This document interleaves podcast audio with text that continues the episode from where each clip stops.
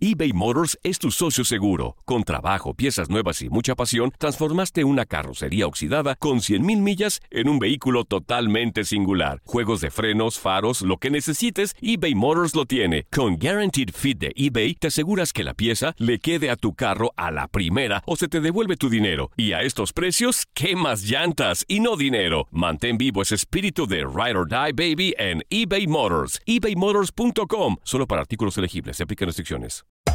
Hacer tequila, Don Julio, es como escribir una carta de amor a México. Beber tequila, Don Julio, es como declarar ese amor al mundo entero. Don Julio es el tequila de lujo original, hecho con la misma pasión que recorre las raíces de nuestro país. Porque si no es por amor, ¿para qué? Consume responsablemente. Don Julio Tequila, 40% alcohol por volumen, 2020. Importado por Diageo Americas, New York, New York. Boost Mobile tiene una gran oferta para que aproveches tu reembolso de impuestos al máximo y te mantengas conectado. Al cambiarte a Boost, recibe un 50% de descuento en tu primer mes de datos ilimitados. O, con un plan ilimitado de 40 dólares, llévate un Samsung Galaxy A15 5G por $39.99. Obtén los mejores teléfonos en las redes 5G más grandes del país. Con Boost Mobile, cambiarse es fácil. Solo visita boostmobile.com. Boost Mobile, sin miedo al éxito. Para clientes nuevos y solamente en línea, requiere AroPay. 50% de descuento en el primer mes requiere un plan de 25 dólares al mes. Aplican otras restricciones. Visita boostmobile.com para detalles. Si no sabes que el Spicy McCrispy tiene Spicy Pepper Sauce en el pan de arriba y en el pan de abajo, ¿qué sabes tú de la vida? Para, pa, pa, pa. La pasión de los deportes y las notas más relevantes del día, aquí, en lo mejor de tu DN Radio Podcast.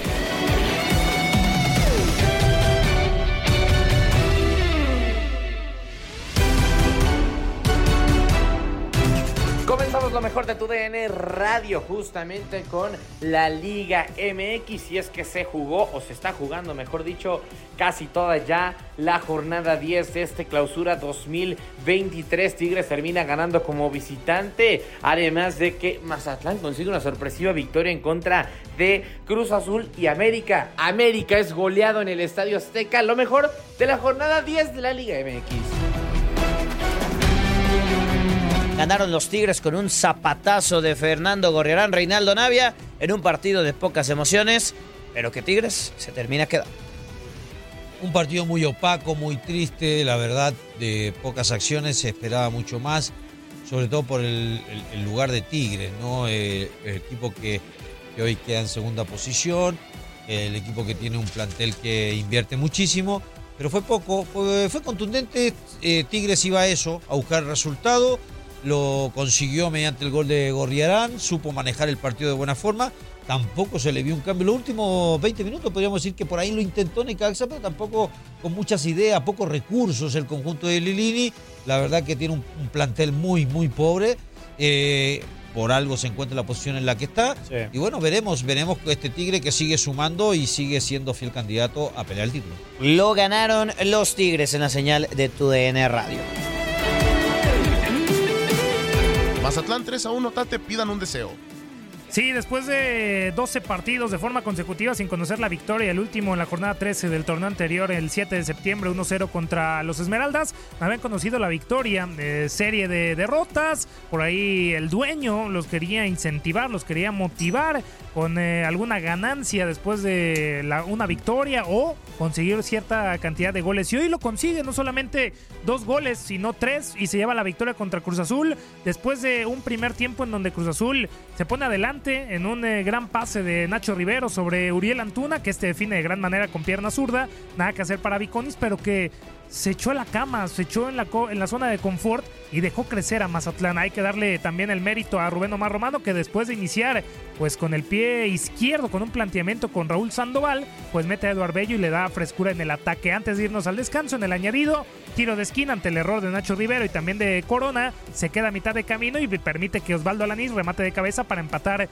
las acciones. En el segundo tiempo sacan al Shaggy Martínez, meten a Rafael Vaca, que en el segundo gol de Mazatlán se queda contra tres hombres de, de los de la Perla del Pacífico. Viene el eh, remate muy bueno de ahí de, de Osvaldo Alanís, que también termina por complicar a José Jesús Corona, pero vendría Roberto Meraz para pues eh, finiquitar todo y encontrar el 2 por 1 a favor de Mazatlán. Y de inmediato, nuevamente un servicio de esquina por el costado de la derecha eh, de Nico Benedetti. Viene un remate, un bote que le complica ahí a Corona. Viene el rechazo de cabeza de Rotondi y le queda la pelota a Facundo Almada que se inaugura eh, pues en el fútbol mexicano, anotando el 3 por 1. Por primera vez en el certamen gana Mazatlán los tres puntos y Cruz Azul le da pues una visita pues eh, con sabor amargo a Ricardo el Tuca Ferretti con esta derrota en el crack.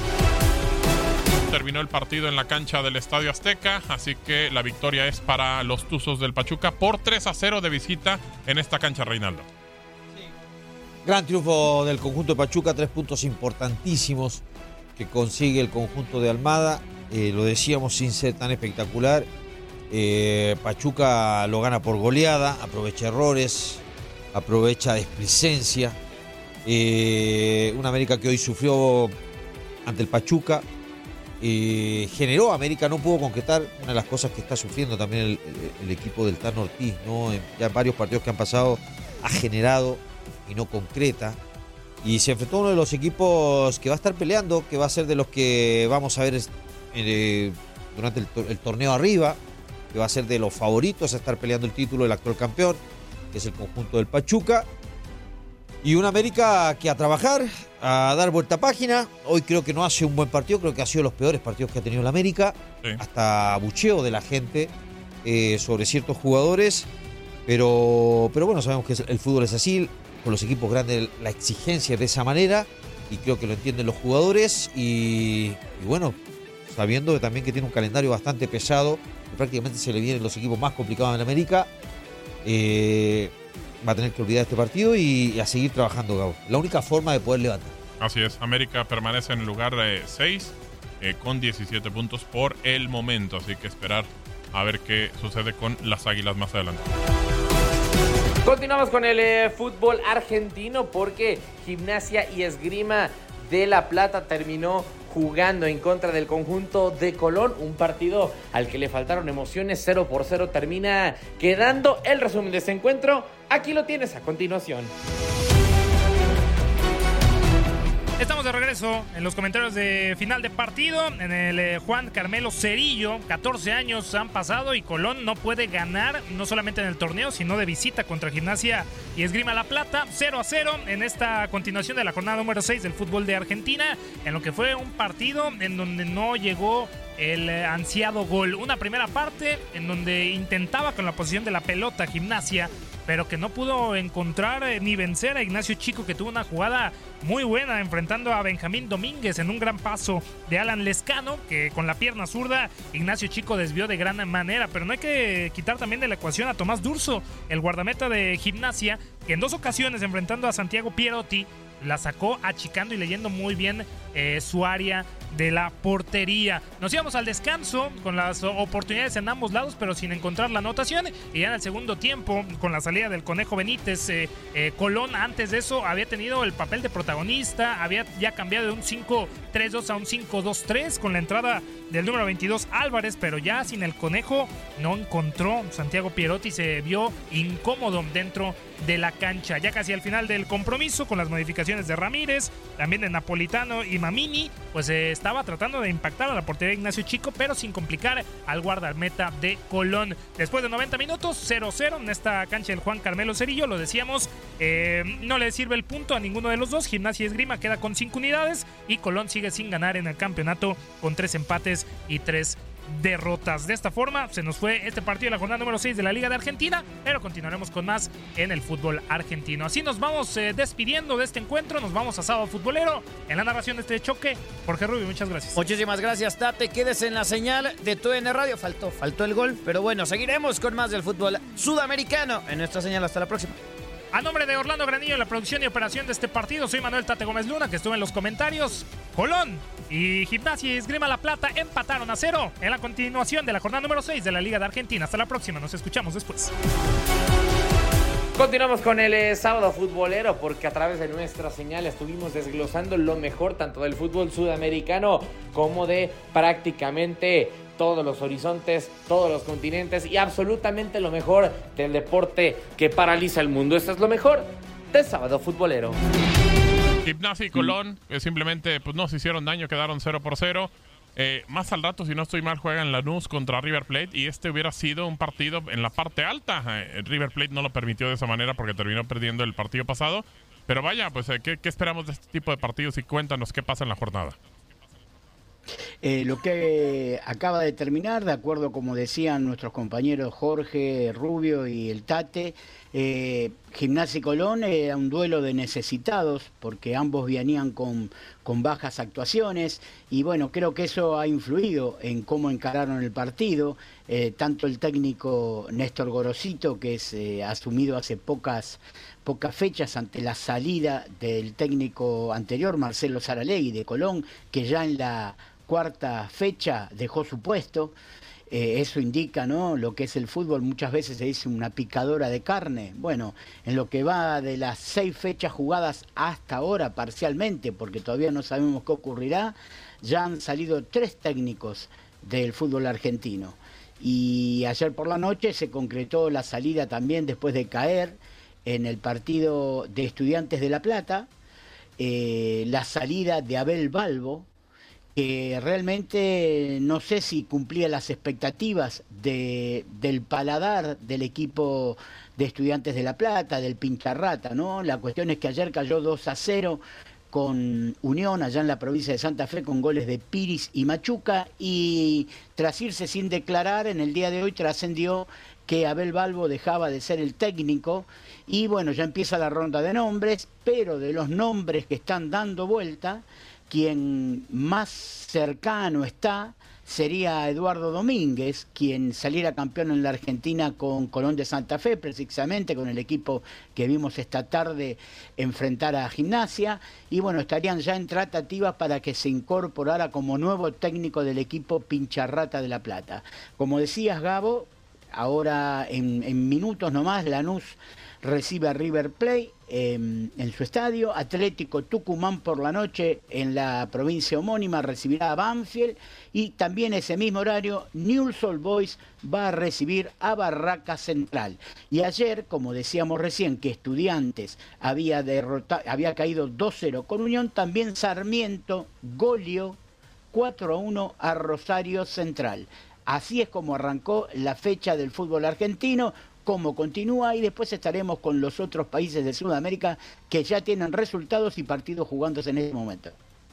No, pues ahí está el tema. Hoy, ahora que decías de Abel Balbo, recordábamos, eh, bueno, yo recordaba, en específico volteé con Orlando y obviamente nos acordamos de él, pero yo recordaba un momento en el Mundial del 94, ¿te acuerdas Robert? Mm. Que, que, que decían que no podían jugar tanto delantero en Argentina que solamente un 9. Batistuta, me... Correcto, correcto, Crespo y Balbo. Y claro. yo recuerdo que al final, pues cuando estaban perdiendo, si no estoy mal, contra Rumanía, eh, pues bueno, al final jugaron todos, todos de delanteros porque sí podían, porque les surgía. O sea, como de repente un técnico puede cambiar muchas situaciones en un partido, en un torneo, y más tragarse hasta sus palabras, porque creo que no está peleado el jugar con dos centros delanteros pero no era por ahí tan común como es ahora. Hoy en día hay, hay muchas variantes, muchos equipos, te diría que la mayoría juegan con un solo punta, ¿no? Un sí, punta no, y un media punta, digamos, un media punta que entra y sale.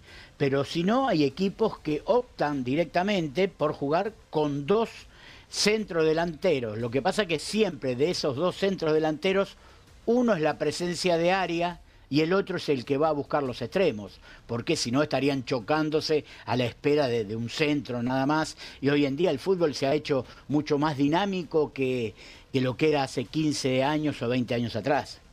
Sí, completamente, completamente. ¿Qué más hay en la Liga Argentina por el momento, Robert?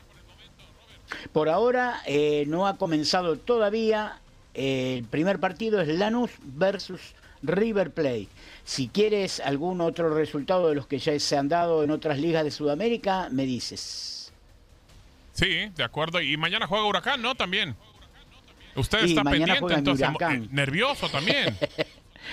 nervioso y vamos a ver si podemos para domingo futbolero hacer alguna alguna salidita desde allá, desde el estadio, porque allí estaré jugando mi clásico, ah, el mire. clásico de barrio más grande del mundo, así fue bautizado. ¿Eh? con San Lorenzo de Almagro, los dos en una muy buena posición, ya que San Lorenzo va, marcha primero y Huracán está en la segunda colocación, con lo cual se juega el honor y se juega parte de la punta del campeonato. Ah, pues bueno, igual. Está bien, pero no se vale que los bautice eh, usted mismo, ¿eh? O sea, que lo bautice la gente, también usted, el barrio. también, o sea, no, no empiece con cosas. Bueno, entonces sería nada más eso, ah, por ahora.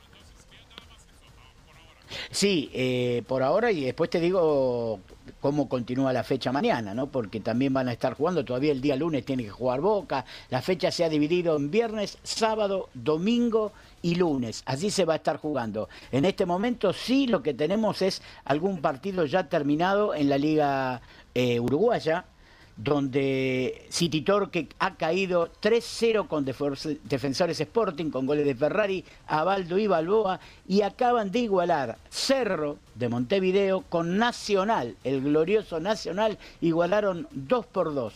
19 y 30 va a, jugar Boston River con River Plate de Uruguay, Boston River que esta semana acaba de quedar eliminado en la fase 2 de la Copa Libertadores de América.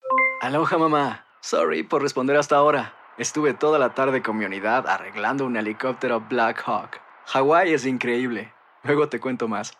Te quiero. Be All You Can Be, visitando goarmy.com diagonal español.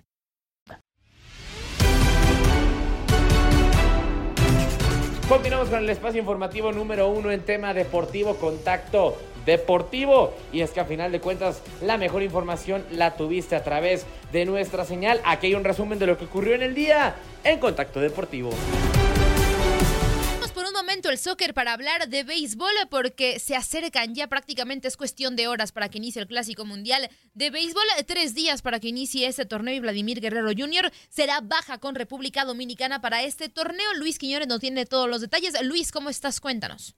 Hola, ¿qué tal Andrea? Muy buenas tardes. El saludo para ti, para la gran audiencia de Contacto Deportivo. Ahora sí, contando las horas ya para el arranque del Clásico Mundial de Béisbol el próximo martes, 11 de la noche, tiempo del Este, Cuba-Holanda, a través de TUDN Radio, TUDN Extra y por supuesto la aplicación Euforia, además por la 1140 en Miami. Eso sí, siguen llegando malas noticias, malas noticias y en este caso un duro golpe para la República Dominicana, para el super equipo de República Dominicana y es que hoy se reporta ya la baja de Vladimir Guerrero Jr. No va a poder participar en el Clásico Mundial de Béisbol debido a una lesión en su rodilla derecha.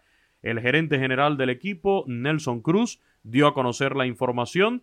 Ayer en Desde el Diamante de TUDN Radio mencionábamos que el inicialista de los Blue Jays tuvo que abandonar el encuentro que disputó su equipo el viernes ante los Tampa Bay Rays luego de comenzar a sentir molestias en su rodilla derecha.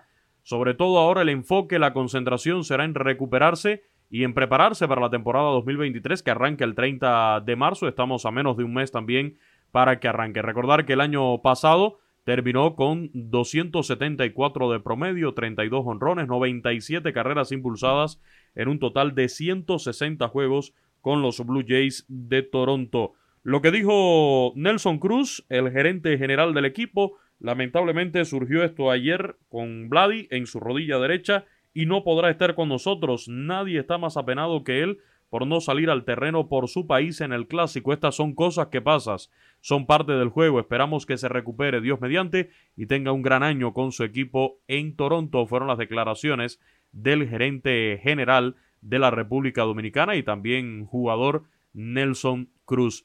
De acuerdo con la nota de prensa que fue publicada por la Federación Dominicana de Béisbol, FEDOM, el gerente del conjunto ya se encuentra trabajando para buscar un reemplazo para el primera base. El anuncio de quién ocupará la posición estará llegando en las próximas horas, de acuerdo con lo que dijo el propio Nelson Cruz. En caso de que no se incluya un jugador con experiencia en primera base, pues estarían buscando eh, llenar ese hueco con el veterano Robinson Cano. Está en disposición de jugar allí en, en la inicial y el propio Nelson Cruz, que se desempeñará como gerente jugador, pues en días recientes ha estado practicando también en primera base con el equipo de los padres de San Diego. Es la información en torno al béisbol, al Clásico Mundial. Reitero, Vladimir Guerrero Jr., otra ausencia para el Clásico Mundial que arranca este martes 7 de marzo con el juego entre Cuba y Holanda desde el Estadio Intercontinental de Taichung en Taipei de China y con transmisión de TUDN Radio,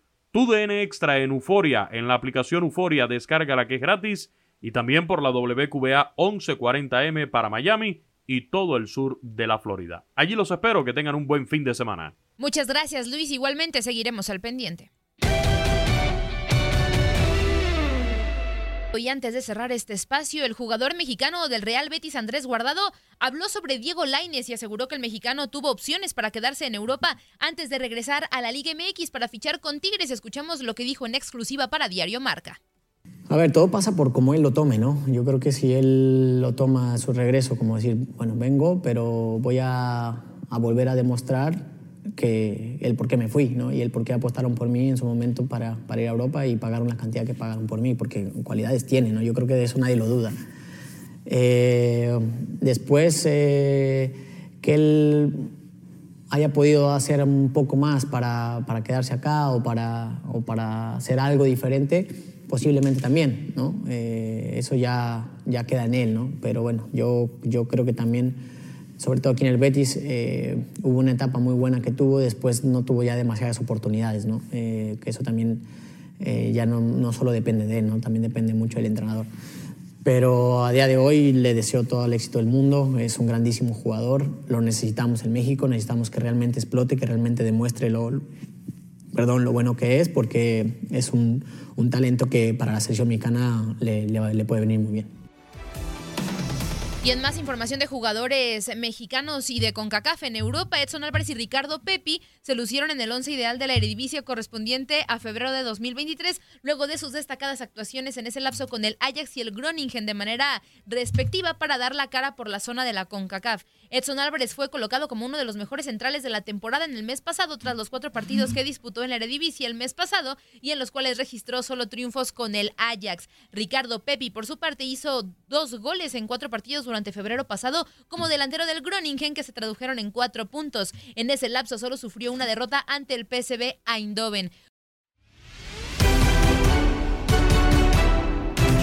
Seguimos con Copa Univisión porque los mejores talentos del mañana, las futuras promesas, son las que tienen lugar y las que tienen voz a través de nuestra señal. Orlando Granillo y nuestro compañero Enrique Dogre son los que terminan a final de cuentas entrevistando a las estrellas del mañana. Esto es lo mejor de Copa Univisión. Una de estas denuncias, Orlando, fue Fidel Barajas. Fidel Barajas hoy Hoy está, no le voy a llamar que en las cuernos de la luna porque no es así, pero sí está en un momento muy importante de sus sueños, porque con la selección mexicana de fútbol fueron campeones de CONCACAF y van a estar en el Mundial de Perú en noviembre. Así es, bien lo dices, eh, un jugador, lo tuvimos aquí a mediados del año pasado, más o menos. El 1 de septiembre, sí, el 1 de septiembre. Fue, fue, en septiembre. Y te acuerdas que platicábamos con él en vivo y es un muchacho bastante centrado, nos, nos hablaba de un poco de, lo que era ese sueño, de cómo había comenzado a, desempeñar esta carrera que es el fútbol y que él soñaba y quería jugar con la selección mexicana de fútbol. Y en aquel entonces estaba, ya había sido parte de algunas visorías y decías, ya se pusieron en contacto, pero pues no sabemos qué vaya a pasar, ¿no? Y fíjate, afortunadamente para él nos da la sorpresa y en el premundial de, de CONCACAF, donde, mira, es importante porque las selecciones pasadas de México le batallaron y de repente hablamos que la, femenil se quedó fuera, la sub-23 se quedó fuera. Las olímpicas, y de, Y de repente, ah, es un proceso que va a ser complicado para, para México porque ya se empezaban a cuestionar muchísimas cosas, ¿no? Sobre los procesos y a tener poca paciencia, empezaron a haber cambios. Afortunadamente, creo que esto es muy bueno, comenzar el, nuevo ciclo, porque ah, esto es por ciclos, ¿no? Y el ciclo que que, completa el, Mundial del 2026, que va a ser en CONCACAF, pues comienza de esta manera. Y mira, estamos a cuatro años, Fidel tiene 16. ¿Por qué no soñar que si continúa desarrollándose y continúa integrando selecciones así y, y, llega a tener buenas actuaciones, se puede poner en los ojos de la selección? que, ojo, apenas Diego Coca entregó una lista. ¿Qué te parece? Vamos a platicar también de la lista porque hubo, sí, hubo sorpresas. Pero mira, ¿por qué no pensar que un futbolista con 20 años puede integrar esta selección mexicana en o la norteamericana? Porque también podría ser el caso, ¿no?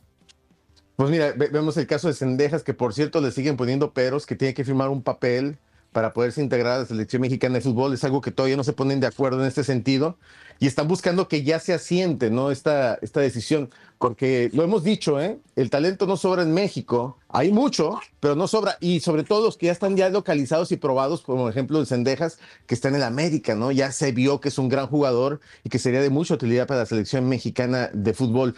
Pero sí, pues parece ser que hay una renovación, eh, no están unos de la vieja guardia como Herrera, que lo habíamos criticado tanto, o el mismo eh, Andrés Guardado no está tampoco llamado, así, una serie de jugadores que ya no están, ¿no? Has quedado bien informado en el ámbito deportivo. Esto fue el podcast, lo mejor de tu DN Radio. Te invitamos a seguirnos, escríbenos y deja tus comentarios en nuestras redes sociales, arroba tu DN Radio, en Twitter y Facebook.